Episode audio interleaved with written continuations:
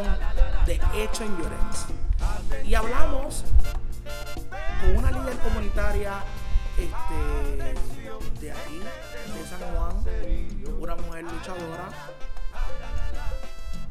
Hablamos con una gran líder, Lucy Cruz. Hola Lucy. Hola, buenos días. Gracias por la invitación, Ernest. Hola, ¿cómo está? Este, Lucy, bienvenido a este espacio de Chen Llorens, transmitido por Radio San Juan. Este, ¿Quién es Lucy Cruz? Porque Lucy Cruz hace muchas cosas, pero ¿quién es esta mujer tan excepcional que llegó a Santurce como líder comunitaria? ¿Quién es Lucy? Bueno, Lucy Cruz, en mi carácter personal, yo soy nacida y criada en Barrio Obrero hace 60 años.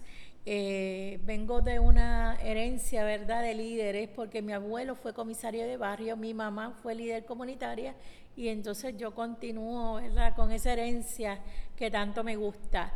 Así que, pues, siempre me he desarrollado en el campo del liderato a partir de los 14 años, sobre todo a través de la iglesia, es que me desarrollo como líder y continúo en mi trayectoria hasta ahora. Actualmente soy la presidenta del grupo de las ocho comunidades aledañas al Caño Martín Peña, conocida como G8, pero también soy presidenta de mi comunidad hace 14 años. Así que siempre me ha gustado servir y ayudar, porque uno ve el cambio en la gente y eso es lo que queremos, cambiar nuestras comunidades y que la gente valore lo que tiene y aprenda que no debemos depender de los gobiernos para realizar o obtener algo. Lucy Cruz, una función, una, una funcionaria pública. ¿Hace cuánto Lucy trabaja para el gobierno de Puerto Rico? Ya me retiré, gracias al Señor, ¿En serio, el, Lucy? en el 2016, después de 32 años de servicio. ¿Dónde estuviste ubicada? Estuve traba- eh, trabajado en el Departamento del Trabajo en Puerto Rico, OCHA, en distintos sitios, ¿verdad? Realmente yo comencé hace mucho más tiempo en la Junta de Planificación, hubo un cambio de gobierno y me sacaron, por así decirlo. Eh, estuve cinco años sin trabajar y luego volví a Administración de Servicios Agrícolas. De ahí pasé al Departamento del Trabajo y ahí he estado todo este tiempo. todo este tiempo. En un momento dado estuve prestada en el eh, municipio de San Juan, pero luego me tocó mi fecha de retiro y entonces me fui. Que ahí es donde nos conocemos. Sí, En el municipio de San Juan. en la este, oficina de ayuda al ciudadano porque es lo que me gusta.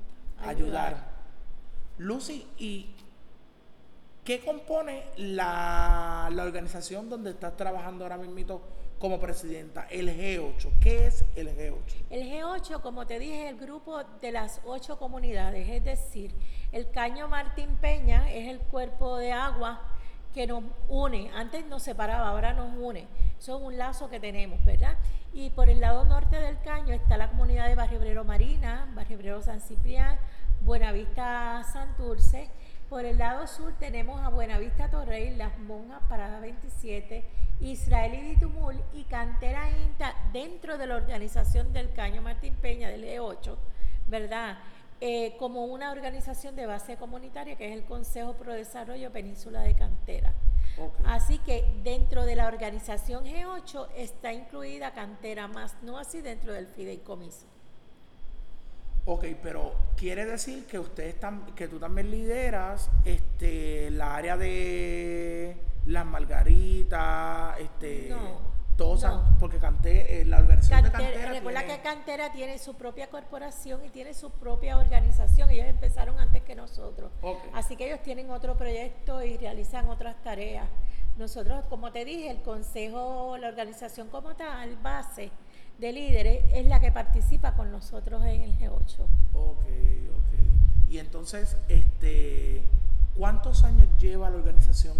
Este, El G8 lleva alrededor de 18 años prácticamente, obviamente desde su inicio. eh, sí fue registrado oficialmente en el Departamento de Estado en el 2002 y a partir del 2004 es que se crea la ley donde se crea la Corporación Proyecto Enlace del Caño Martín Peña, que es una agencia gubernamental que va a trabajar con la infraestructura y el dragado del Caño Martín Peña. Adopta o aprueba lo que es el fideicomiso de la tierra, que es el custodio de las tierras que so- eran de dominio público y pasaron a la comunidad. Y mandata esa ley que el G8 sea quien vele porque la corporación cumpla con todo lo establecido y porque el fideicomiso también cumpla con todo lo establecido bajo la ley. Bueno, vamos a ir a una pausa y regresamos y nos cuenta más de lo que hace Lucy Cruz en la organización del G8. Gracias. Escucha la programación de Radio San Juan en Spotify, Apple Podcast y Google Podcast. Busca nuestros programas en las plataformas digitales para que nos escuches donde quiera que estés. Radio San Juan, como suena tu ciudad. Regresamos hablando en Hecho en Lloren con la gran líder del G8, Lucy Cruz. Lucy dice que no, que ya no es una gran líder, pero lleva más de 15 años liderando una organización con más de 8 comunidades este, ahí. Lucy, no puedes decir que no, porque Sí, ciertamente, ciertamente, pero el G8 solamente llevo más o menos como cinco años. 5 años liderando. estado en todos los puestos del G8 desde Eso que es así. comencé. Y Puerto Rico y todo San Juan sabe quién es Lucy. Sí.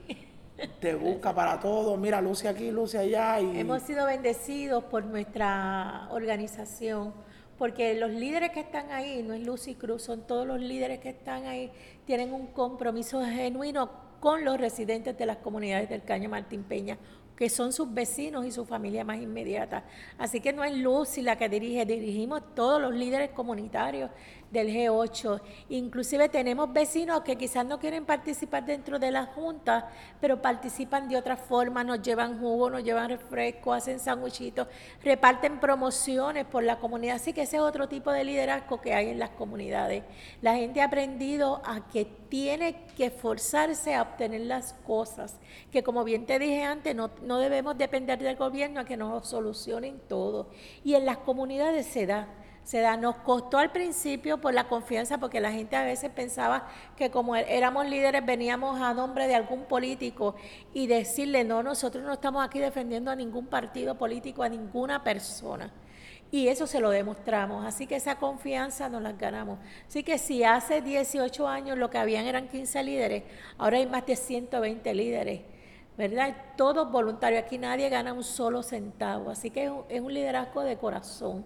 Como hay muchos líderes, no solo en el caño, hay muchos líderes en distintos sitios que hacen lo mismo trabajo que nosotros y tienen ese mismo compromiso con su comunidad. Entiendo que en Lloren deben haber igual, porque No, lo montones, sabemos. montones. Exacto. Lo que pasa es que a veces pues quizás no se reconocen y a veces y nosotros no nos gusta tampoco ese reconocimiento porque esto uno no lo hace por tener un título, sino que uno, uno lo hace por ayudar a la comunidad.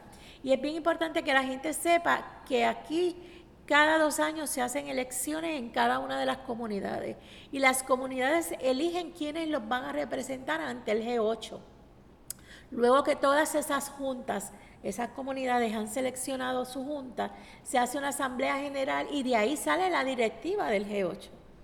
Y ahí, para que tú veas que aquí hay una democracia. Aquí no se pregunta de qué partido eres, ni de qué religión eres, ni cuál es tu sexo, ni cuál es tu pensamiento. Aquí todo el que viene a trabajar y a seguir el reglamento que hemos tenido, ¿verdad? Y que eso es lo que nos ha mantenido en pie, siempre va a ser bienvenido en nuestras comunidades.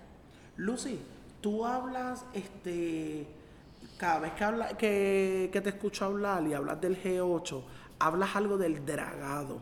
¿Qué significa el dragado? Porque yo sé, este, entendía yo que era como que la limpieza, pero específicamente, ¿qué es el dragado? ¿Qué quieren hacer en, en- Ok, en esta...? El, el Caño Martín Peña Ajá. es una de las partes vital del estuario de la bahía de San Juan. Ok. Conecta el estuario de la bahía de San Juan a través de, valga la redundancia, la bahía de San Juan pasan por el caño Martín Peña o deberían estar pasando por el caño Martín Peña y salen a la Laguna San José, Los Corozos, hasta Bacia Talega, ¿verdad? Hasta Que llega hasta Piñones. allá, hasta Llegaría hasta allá. Por lo que nosotros decimos que el estuario sin el caño Martín Peña no es estuario porque es una vena principal del estuario. Así que está tan obstruido y llevamos años y años y años solicitando que ayuden a dragar el caño porque es un cuerpo de agua que realmente pertenece al cuerpo de ingenieros de los Estados Unidos, que quién es el que tenía que darle mantenimiento. ¿verdad? Pero al no ocurrir eso, eh, la gente se movió porque nos está trayendo un problema de salud. No solo a la gente del Caño Martín Peña, porque una vez eso se inunda, se inundan las vías principales de Puerto Rico, se inunda el aeropuerto. O sea, no lo pueden estar viendo como que es un problema de esa comunidad y que se fastidie la comunidad si se quiere quedar ahí. Es que no es del Caño Martín Peña, esto es un problema de país, ¿verdad? Porque se está enfermando alrededor de más de 25 mil personas. Eh, mucha más población que en otros eh, eh, municipios de San Juan, que en Vieques, que en Culebra, este, no sé si en Lares, que es el otro, mucha más población que está concentrada en esas comunidades, donde la mayor fuerza de trabajo del país sale de las comunidades del Caño Martín Peña, pero sus salarios es tan bajitos que siguen el nivel de pobreza. Así que nosotros nos reunimos, los que estaban antes, ¿verdad? Comenzaron esta faena eh, y se organizan como G8 para luchar por el dragado del cuerpo de agua. Una vez el cuerpo se drague, ¿verdad? Aumenta la economía, el turismo y pues hay mucha salud. ¿verdad? Este, eso es bien importante, pero nosotros decimos que el dragado comenzó a la vez que pudimos realojar la primera familia que vivía literalmente dentro de esas aguas usadas, porque no son aguas de lluvia limpia, son aguas con excremento y tenemos que hablar, ¿verdad? Como es. Y estoy fina. Este, pero la realidad, ese es el problema. Nosotros no nos queremos ir de ahí, nací de criada ahí, te digo, hace 60 años, mi mamá tiene, cumple 89 ahora en abril y llegó aquí de Utuado de dos mesecitos, pero, ¿verdad? Y así hay muchas familias, generaciones de familias aquí en las comunidades que fueron fomentando y fundando estas comunidades. Y esto era casas de cemento y ahora se están mudando o eran casas de madera, Lucy. ¿Cómo que eran casas? En las casas que tenían al lado de... de- de- Las ca- acuérdate que estas comunidades se forjan de la emigración del campo a la ciudad. Ok. que vienen buscando mejorar la calidad de vida y sus casas eran en madera, las primeras personas que se asientan, pero el gobierno también desplazó de otras comunidades en el viejo San Juan, en Puerta de Tierra y toda esa área, ellos tuvieron que venir a sentarse también a los márgenes del caño. Traían, inclusive, el municipio traía camiones de escombros para rellenar el caño, porque entendían que el mosquito de la malaria que estaba afectando a Puerto Rico salía de ahí. ¿Verdad? Porque era un arrabal, porque era la gente pobre y nosotros éramos los culpables. Y empezó a traer los camiones de escombro para que la gente misma secara el cuerpo de agua. Por eso es que hay tanta, eh, había, porque ya no está así, tanto hacinamiento de vivienda. ¿verdad? Porque tú podías construir tu casita por la noche, porque si lo hacías por el día te la tumbaba la policía, pero por la noche se reunían los vecinos, levantaban la vivienda y ya no te la podían destruir.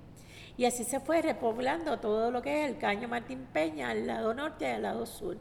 Pero también estaba lo que es la comunidad, al lado este del Caño, la comunidad conocida como Toquío, Barrio Ok. Toquío. Ellos eh, fueron igual, se establecieron ahí igual, de igual manera, pero ya ellos tenían sus casitas en mejores condiciones y tenían un título individual.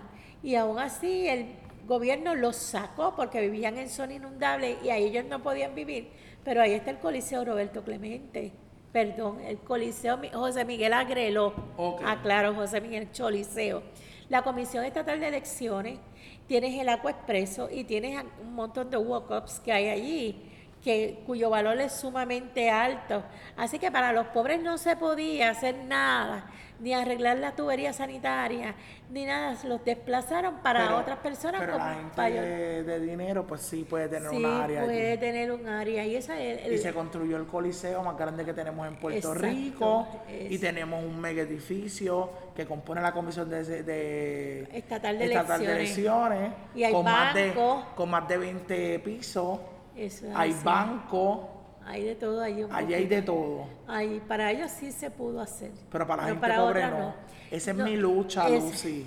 Y yo sé que es la tuya también y la lucha de muchos líderes comunitarios de San Juan y de todo Puerto Rico que luchamos por, por las causas justas para la gente de bajos recursos. Porque aunque quieran verlo diferente, aunque nosotros trabajemos y nos ganemos un dinero, seguimos siendo este de, de lo, de lo más bajo. El- porque el salario es el más bajo. Exacto. Siempre. Y Eso que hemos mejorado, porque antes tú ibas a solicitar un empleo y tú decías de Barrio Obrero, ahí muchacha.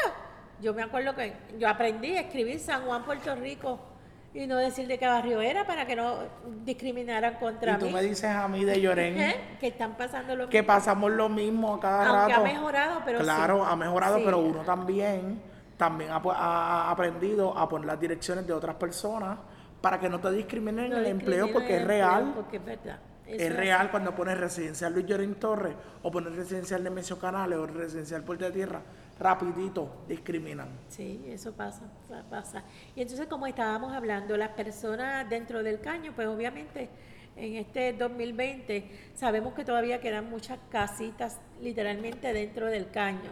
Así que por eso se creó el fideico- fideicomiso de la tierra y se está dando un proceso de realojo, no de desalojo, realojo, que es esta familia se tasa su casita y se le buscan tres alternativas o ella puede buscar las alternativas de una vivienda sana, segura y sanitaria, ¿verdad? Que sea en un lugar donde no se inunde y que sea de cemento.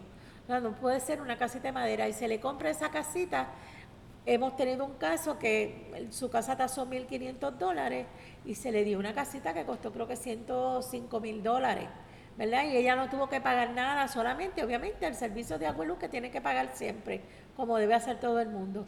Así que tú la estás manteniendo dentro de la comunidad, porque eso es su entorno, es nuestro entorno. Se la, no la mudaron a una área más este segura. segura para ella, pero en la misma en comunidad la de... comunidad, comunidad. Pero eso lo elige cada uno de los que van a ser realojados. O sea, no es que yo te diga aquí te vas a mudar. No, la persona tiene que elegir la vivienda. Nosotros no imponemos nada si se quiere quedar en la comunidad o si se quiere ir fuera de la comunidad. Ok. Lucy, ¿y, ¿y cómo la pasaron en la temporada del huracán, Lucy? Ay, horrible. Porque yo sé que la comunidad... Que Sí, estuve- perdimos más de más de 1100 techos se fueron parcial o completamente Ok. y 75 casas se destruyeron completas. por completo se por fueron completa, 75 casas. por completa, fue bien deprimente. Yo perdí el techo de mi casa, así que y vi cuando se iba y que la gente me gritaba y yo no podía, ¿qué, qué tú quieres que yo haga? Yo no puedo agarrar el techo. Pero estaba- estabas en- en tu eh, casa, Estaba en mi casa, estaba en mi casa con mi mamá. Este fue bien, ay, a mí me costó mucho, me, Sí. me afectó bastante. Pero nada más cuando salí, que pude ya dejar todo más o menos seco, porque todo se dañó dentro de la casa, y dejar a mi mamá estable en la casa, que yo abrí la puerta hacia el mundo que me rodea. Yo lo único que se fue llorar y llorar y llorar, todavía me acuerdo, me da sentimiento. Sentimiento. Este, ver gente con el agua todavía en la cintura que no podían salir de la casa, una gente pidiendo ayuda que le abrieran y los vecinos buscando cómo abrir y romper el candado porque ya no encontraba las llaves. Este, fue bien fuerte, fue bien fuerte. Gracias a Dios este proceso de organización y de trabajo en conjunto con la Corporación Proyecto Enlace y el Fideicomiso y además las más de 400 voluntarios que llegaron a nuestras comunidades y la diáspora, logramos, logramos subir estas comunidades. Ya al mes había más de 400 personas con toldos puestos por voluntarios, por gente que ni sabía, aprendimos, todo el mundo aprendió. Así que ya a los dos meses ya estaban todos 800 toldos puestos, que era lo más que pudimos conseguir. Mucha gente comenzó poquito a poquito a arreglar sus casas con materiales que encontraba. Así que fue bien fuerte, le dimos alimento a la gente. Realmente el gobierno entró bien tarde a nuestras comunidades, no solo en Caño, yo creo que fue a nivel de Puerto Rico completo, que la gente vio que el gobierno no estaba preparado para este tipo de situación. Y nos vimos solos en ese aspecto. Pero luego fluyó todo, pudimos conseguir camiones para recoger escombros, coordinamos con el municipio para que aligeraran el proceso de descarga porque eran pagando, ¿verdad? Este, y ahí el municipio nos ayudó. Pero sí fue bien fuerte, fue una experiencia. Todavía tenemos alrededor de 200 personas con todos los azules todavía, porque FEMA pues no aprueba por... Primero se nos denegó porque la escritura estaba en español o la escritura era bien vieja. Este, no no hablaban español casi ninguno de los técnicos que vinieron. Las solicitudes tenían que ser a través por internet, no había luz. No habían teléfono porque los teléfonos se fue Colapsaron, también. colapsaron. colapsaron. Así que tuvimos muchas bendiciones que llegaron y pudimos dotar de placas solares a dos centros comunitarios. Y con eso fue que la gente pudo, ¿verdad? Con ayuda de voluntarios, llenar las solicitudes de FEMA para poder aplicar porque era la única manera. Y con todo eso sabemos que no fue como que justo para algunos el pago que estaba ofreciendo a FEMA, porque te decía, yo no te puedo ayudar para arreglar el techo, te puedo dar para que te vayas para allá afuera y ver cómo te ayudamos desde allá. ¿Qué es lo que pasó? Mucha gente emigraron y se quedaron sin el techo y allá están perdidos porque no tienen, no, no tuvieron las facilidades para progresar allá. Así que yo creo que eso fue un error bien grave también de FEMA, porque ¿cuánto te cuesta a ti el hospedaje en un hotel? Carísimo. Un mes, dos meses, tres un meses. año. Podía haber hecho mi casa completa en cemento con lo que dejan a la un gente año. en un año en un hotel.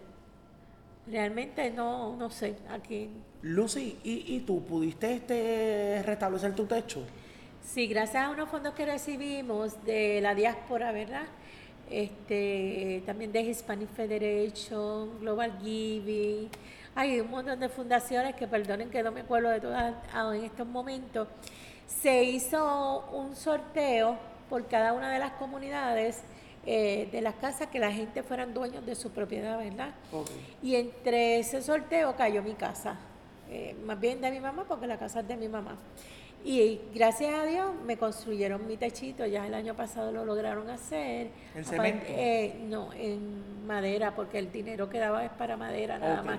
Pero es un techo bien construido. O sea, ellos tienen, hicieron un modelo de lo que se quería y se sentaron ingenieros y arquitectos y diseñaron eh, ese tipo de techo con todos los anclajes necesarios para que ah, eh, soporte un huracán nuevamente. Así que se tardaron haciéndolo por lo complicado que es el modelo, ¿verdad? Con todos los anclajes necesarios para lograr ese objetivo. ¿Y todo ese tiempo, Lucy, dónde estuviste viviendo? Yo estuve viviendo en la parte de abajo de la casa porque es un segundo piso. Ah, Ahí mi hermana tenía una casa que no estaba utilizando y entonces yo la pude habilitar con lo que me dieron de mi pensión, ¿verdad? De lo que uno acumula, la pude habilitar porque mi mamá ya no podía estar allí porque no, tú sabes. Y le hicimos un cuartito abajo, yo hice, preparé, porque era, eso antes era un estacionamiento, se cerró y se hizo una cocinita y una sala porque no podíamos continuar allá. Este, Sí, arriba, todo- porque habían perdido el techo completamente. Había perdido el techo, así que ya tenemos el techo, ya se está habilitando la parte de arriba de la casa, ya tiene de todo, la sala, comedor y cocina, me falta ahora en los cuartos, que sí eso era en cemento los cuartos, pero como no se usaba se desprendió el techo y entonces ahora estamos trabajando esa parte para poder subir a mi mamá. Pero cuando ella ve su techo puesto, la cara de ella era un poema. Mi casa, porque es más amplia, abajo no puede salir afuera a la calle, arriba podía tender ropa, podía este, bregar con sus plantas, abajo no tiene ese espacio. Entonces ya la edad de ella, pues lo que uno trata de que sea lo más sencillo y lo más simple para ella. Ok, qué chévere, Lucy. Sí. De verdad, porque ya este tengas este tu techo Ay, sí. y, y puedas ver otra mirada diferente Sí, hay mucha gente. no que ese día del huracán tan terrible. Eso es así, no solo en mi caso, yo fui prácticamente a la última que se le hizo el techo, ¿verdad? Porque había Por la mucha prioridad. gente. Sí, este, pero y porque yo tenía por lo menos donde dormir, Exacto. había gente que no, tú sabes, uno tiene que ser consciente de eso, aunque pasara lo que pasara, ¿verdad? Pero había unas prioridades. Pero igual se hicieron este, más de 115 techos y cada techo costó bastante, así que agradecemos a todas esas entidades y toda la gente que aportó Eh, y en mi carácter personal, por haber logrado esto de tener un techo ya, ¿verdad? Y poder decir, puedo dormir tranquila, el agua ya no se cuela bajo el primer piso, porque también se me colaba abajo, este, Cada vez que llovía. cada vez que llovía se colaba porque ya los tordos no aguantaban y no Sí, había que exacto. trepar arriba a poner un tordo porque se fue casi todo. Así que no había donde sostenerse, este, así. Pero nada, ya eso pasó esa etapa y seguimos por ahí trabajando. Mucha gente contenta, mucha gente mayor contenta porque tienen su propio techito eh, y ayudar en otras cosas. Qué bueno, qué bueno. Lucy, ¿y dónde está, dónde está ubicada tu, tu organización? ¿Es esta la que está frente a, a la parada 26? No. No, esa es la Corporación Proyecto Enlace del Caño Martín Peña, que es la agencia gubernamental que La trabaja con las infraestructuras y el dragado del caño. Ok. Nosotros nos ubicamos en la avenida Quisqueya, esquina Uruguay, número 51 en Atorrey. Que eso Esa es está nuestra por... casita, como decimos. Que estaba este, por, por la área donde estaba el registro demográfico por ahí. Eh, bueno, un poquito más cerca de Atorrey. Ok. Queda detrás de la fundación eh, del Banco Popular. Ok. Donde está el gimnasio Escoa, en una esquinita por ahí estamos. Y entonces ustedes son... Ustedes están ofreciendo ahora mismo talleres allí directamente en, en tu organización, este, Lucy. No, este, nosotros, bueno, allí en, en las oficinas de nosotros No. estamos junto con el Fideicomiso de la Tierra porque no tienen su espacio todavía, ellos comparten oficinas con nosotros. Pero sí, nosotros tenemos programas que se hacen tanto a través de Proyecto Enlace como con nosotros, inclusive hasta Fideicomiso, y se brindan diferentes tipos de programas para niños, jóvenes y adultos. Tenemos programas de alfabetización de adultos, tenemos el proyecto RIE, que es para personas mayores de 55 años de edad, así que participo en él. Este, yo dije, por fin, este, porque es un proyecto muy bonito y, y se hace una vez a la semana. Pero también tenemos los torneos de ba- eh, balonmano, de básquet y voleibol que se le dan para niños entre 6 a 15 años más o menos, ¿verdad? Vamos a depender de la edad que hay. Y antes de cada uno de esos niños entrar a jugar a una cancha, tienen que to- tomar talleres de prevención de violencia. Así que para nosotros eso es bien importante. Pero no solo eso. A eso se le ha añadido que los niños tienen que hacer sus asignaciones antes de ir a practicar el deporte.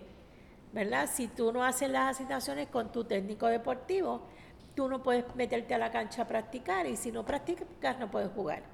Así que vamos desarrollando todas esas destrezas. Ok, quiere decir que el técnico deportivo le ayuda a los niños con la... Con Ajá, le conseguimos también un educador comunitario, por así decirlo, Qué bueno. que lo va a ayudar también porque a veces los técnicos pues no tienen la destreza de educación. Así que hay unos ayudantes educativos que están con él a la par y se sientan para que los niños logren hacer sus tareas antes de comenzar a practicar. Y todo esto voluntario, Lucy. Todos estos técnicos deportivos los los paga el municipio de San Juan. Ok. Y los ayudantes son con propuestas que hemos hecho, eh, pro- eh, pro- eh, propuestas Federales. fe- no, fíjate, son de aquí de las fundaciones. Ok. De las, casi siempre hermano amiga o tenemos Ángel eh, Ramos. Eh, hemos seguido buscando fundaciones que nos ayuden a- porque son jóvenes que necesitan tener un pequeño ingreso para seguir estudiando y entonces le buscamos ese tipo de alternativas. Tenemos el grupo de jóvenes, líderes jóvenes en acción, que son los LIJAC, que ellos reúnen a todos estos niños, valga ¿verdad? la redundancia, y están desde los eh, 10 años hasta que se quieran ir, porque hay muchachos que tienen hasta 30 años y siguen en allí. Se convierten en facilitadores. Pero también se ha creado un programa que se llama LIJAC Pro, que son estos jóvenes que han logrado por primera vez en una de sus generaciones terminar su cuarto año y llegar a la universidad. Pero entonces, qué en bueno. vez de hacer su práctica o estar trabajando en un fast food para poder sobrevivir, ¿verdad? Porque uno cuando es joven quiere tener su dinerito, se le consigue hacer práctica dentro de la comunidad de acuerdo a lo que está estudiando y se le da un, un- un incentivo. Incentivo. Así que los tenemos ahí, tenemos ya cinco jóvenes con este nuevo proyecto que se llama LIA Pro, están en, ahora en su segundo año trabajando y ha sido muy efectivo porque tenemos gente que estudió enfermería, pues está trabajando con el proyecto Oasis de Amor, que trabaja con el intercambio de jeringuillas y cómo mejorar la calidad de vida de, de nuestras personas sin hogar y de ambulantes, ¿verdad? No todos son usuarios, sabemos que en este país la, la gente se tranca que los deambulantes son todos Son usuarios, usuarios y no es verdad, hay gente que ha perdido su techo, tienen problemas de salud eh, mentales o, o no saben a dónde ir, así que en nuestras comunidades no discriminamos con nadie. Sí, como así el que caso- se le da ese proyecto también. Como el caso reciente de, de esta muchacha de Alexa que, que, que la asesinaron, que ella realmente no era usuaria de droga. Exacto. Ella lo que pasa es que era de ambulante, pero era porque tenía problemas mentales. Exacto. Su familia no la podía tener en su casa, pues dejó que ella hiciera con su vida lo que le diera la gana. Igual alcohólicos, igual que muchos de estos deambulantes son personas preparadas. Sí, porque Te mucha gente encuentras se cree- contables, plomeros, encuentras médicos, encuentras de todo. Sí, mucha que gente se cree que todo el que esté en la calle tirado en una esquina es que es Que no- usuario de droga. Y, es no falso. verdad, y no es verdad. Hay muchos ancianos que se han quedado sin casa también, También. están deambulando. Este, y es bien triste porque también es porque perdió su mente y no sabe dónde está ni quién es.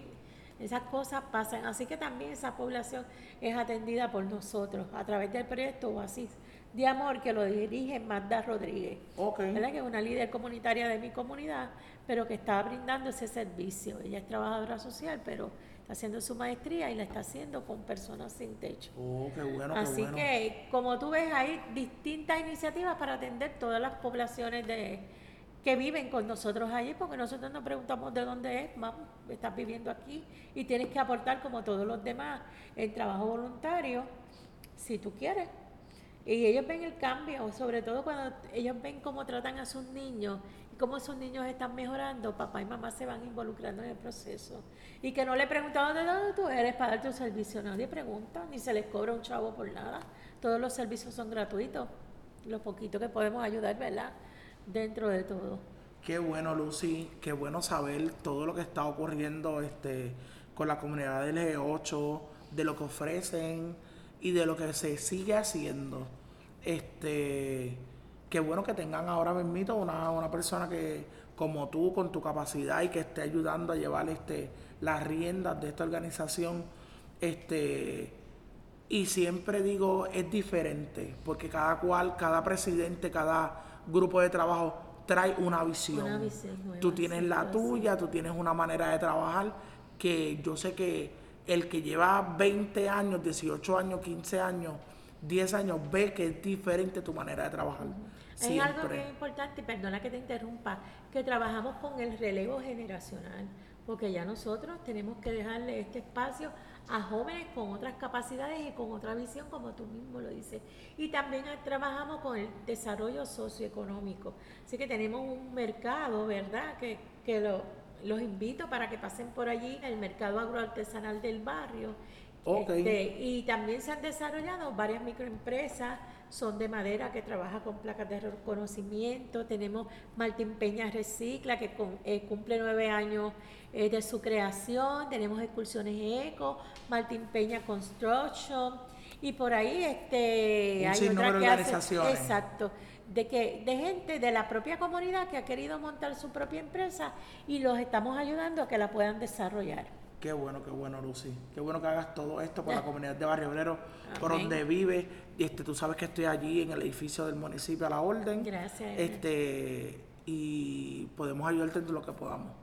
Siempre como líderes de distintas comunidades, de Llorén y tú de Barrio De Obrero. Barrio Obrero. Siempre ahí, Y, para ah, adelante. Gracias. Y entonces añado que alguna eh, comunidad que interese que nosotros los visitemos o ellos venirnos a visitar porque lo hemos hecho, este, nos pueden llamar, me pueden llamar a mi número si gustan, que es el 787-245-0427 o a través de internet G8 Inc. Y ahí de Puerto Rico, ¿verdad? Porque hay un G8 allá afuera que es terrible. Este, yo creo que ya va por G21, si yo no me equivoco. Pero sí, estamos a las órdenes, hemos visitado distintos pueblos de Puerto Rico, igual ellos nos visitan a nosotros, sobre todo para hablarles de la figura del fideicomiso y cómo logramos organizarnos. Lo vital en esto es sacar la política y la religión afuera y dedicarnos a trabajar por el bien común, porque en nuestras comunidades hay de todos los partidos, entonces tú no puedes elegir. Exacto. Que esa es lo mejor de todo. Yo creo que eso es lo que nos mantiene. Qué bueno, Lucy, gracias por venir a este espacio de Hecho en Gracias a ti. Llorén. Nos vemos en una próxima ocasión, mi gente que nos escucha. No se olviden que nos pueden conseguir en las redes sociales como Hecho en Llorén en el Facebook, en mi Facebook personal, Ernel González. Y nos puedes escuchar también a través de Spotify, nos puedes escuchar a través de, de Apple Music. Y ahí estamos ahí a la disposición de todos ustedes. Este, en una próxima ocasión, Ernel González.